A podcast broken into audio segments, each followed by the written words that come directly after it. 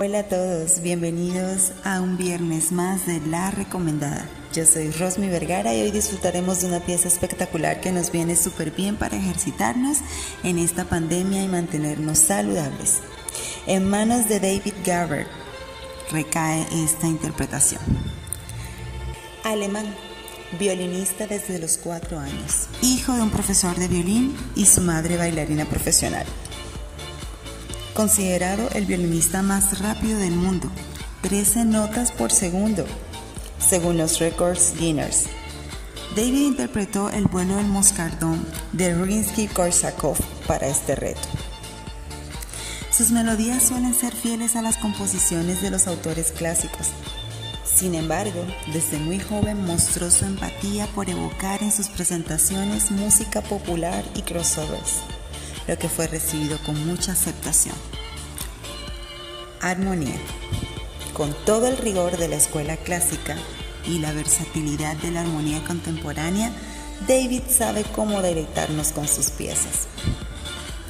En esta ocasión escucharemos Babushka, que significa abuela en ruso. Al parecer hace parte de una colección de canciones de nanas es una pieza definitivamente asociada al movimiento, a la alegría, con exquisitos crescendos en el background electrónico que te impulsan a no parar. Esta pieza es tan enérgica que definitivamente es imposible no llevarla al gym. Sin embargo, esto también nos da un mensaje y es un llamado a la cordura y al equilibrio, lo que se puede ver claramente en esta pieza en ocasiones el silencio, nada de sonido, en otros momentos poco, algo de sonido, y en su mayoría el tutti, el todo de una banda.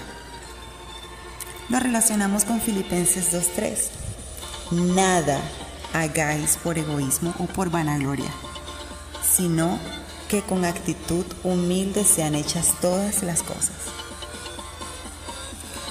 En 1 Timoteo 4:8, porque el ejercicio corporal para poco es provechoso, pero la piedad para todo aprovecha. No significa que no aproveche para nada el ejercicio corporal, sí aprovecha. Aprovecha para poco, nos sirve para mantenernos saludables, pero no lo debemos hacer por egoísmo ni para creernos más que los demás, sino que debemos mantener un equilibrio el equilibrio lo mantenemos a través del pensamiento expresado en Marcos 12:30 que dice, amarás al Señor tu Dios con todo tu corazón. Y aquí vemos un común denominador y es la palabra todo.